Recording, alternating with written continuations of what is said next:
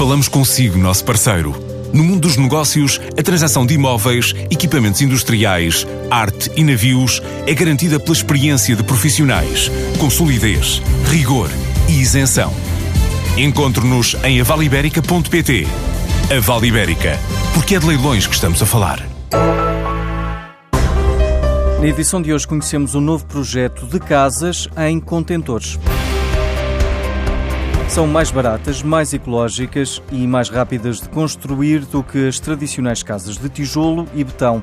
O grupo brasileiro Web Containers entra em Portugal com um projeto em Santo Estevão, com 18 casas para o segmento médio e alto, com preços que oscilam entre os 349 mil e os 549 mil euros. Nós buscamos uma região que fosse bem tranquila para o público-alvo que está buscando esse sentido, né, de empreendimentos, seja a segunda casa ou casa principal. Nós temos um público-alvo tanto portugueses quanto também brasileiros, onde estão vindo muito para Portugal, vendo uma excelente oportunidade. E por esse motivo, a tranquilidade em especial, uma região muito oportuna, é, resolvemos investir nesse, nessa região. Lincoln Lemes é o fundador da App Containers. Ele garante que o empreendimento em Santo Estevão é apenas o primeiro passo da estratégia de expansão em Portugal. Estamos investindo aqui 5 milhões de euros, onde nós não ficaremos apenas nessa nesse village. Nós estamos buscando e é nosso plano, né, é ficar com, com, com Portugal por muito e muito tempo.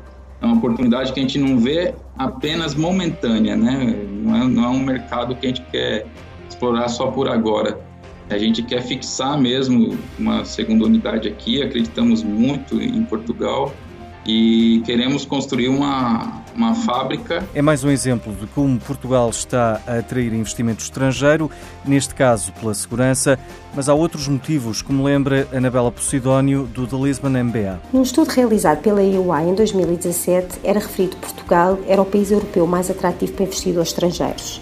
Só para se ter uma ideia, somente em 2017 conseguiram-se atrair 68 novos projetos com a criação de cerca de 8 mil postos de trabalho. Uh, e aqui o interessante a referir também é que cerca de 65% dos investidores considera que Portugal se vai tornar ainda mais atrativo uh, no longo prazo, portanto, como destino de investimento. Alguns dos fatores que contribuem para a atratividade são questões estruturais, como o custo da mão de obra, as infraestruturas, as telecomunicações, eh, também o ambiente social estável e a própria existência de incentivos financeiros e fiscais para, para investimento em áreas eh, de produção, investigação e desenvolvimento ou mesmo criação de emprego.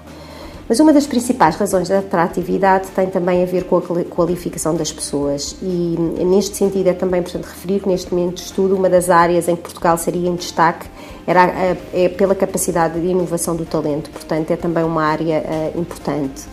E se a tudo isto juntarmos a qualidade da educação superior em Portugal, e quando se fala em qualidade uh, da educação superior, ela é comprovada por, por por as diferentes escolas, as diferentes universidades, pelos lugares que têm nos, nos rankings internacionais, e não estamos só a falar de, de escolas de negócios, estamos a falar de, outra, de outras universidades. Isto em si, no fundo, é uma consequência da qualidade do talento que formam. E, e, por, por esta visibilidade também das próprias universidades, elas acabam também por atrair alunos internacionais.